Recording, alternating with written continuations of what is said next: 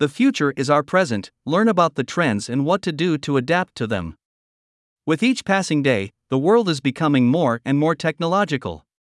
People are increasingly connected to the internet and social networks, and mobile devices are becoming more and more popular. As a result, companies are looking for ways to adapt to new trends and stand out from the competition. One of the main trends for the coming years is the Internet of Things, IoT. IoT refers to the interconnectivity of devices and objects, allowing them to communicate and exchange data with each other.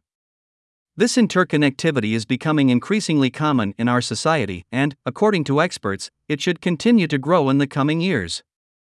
Another trend that is gaining momentum is the so called Industry 4.0, which refers to the fourth industrial revolution.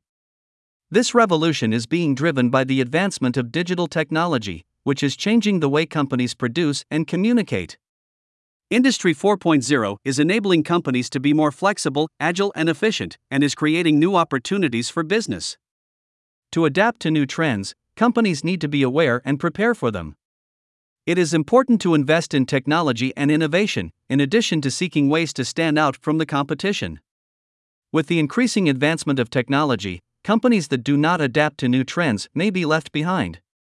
Author William Fiori specialist in longevity since 2003. Pioneer in longevity economics and silver economy in Brazil. Member of the Brazilian Society of Geriatrics and Gerontology. Member of the Brazilian Society of Gerontotechnology. Professor of the postgraduate course in geriatrics and gerontology slash health market at Hospital Israelita Albert Einstein. Professor of FMUSP, Public Health and Management of Long Lived Patients creator of the study group on longevity aging 2.0, host and creator of the Gerocast podcast. Recognition with Human Rights Seal from the City of Sao Paulo. Recognition FIS Festival UN Latin America.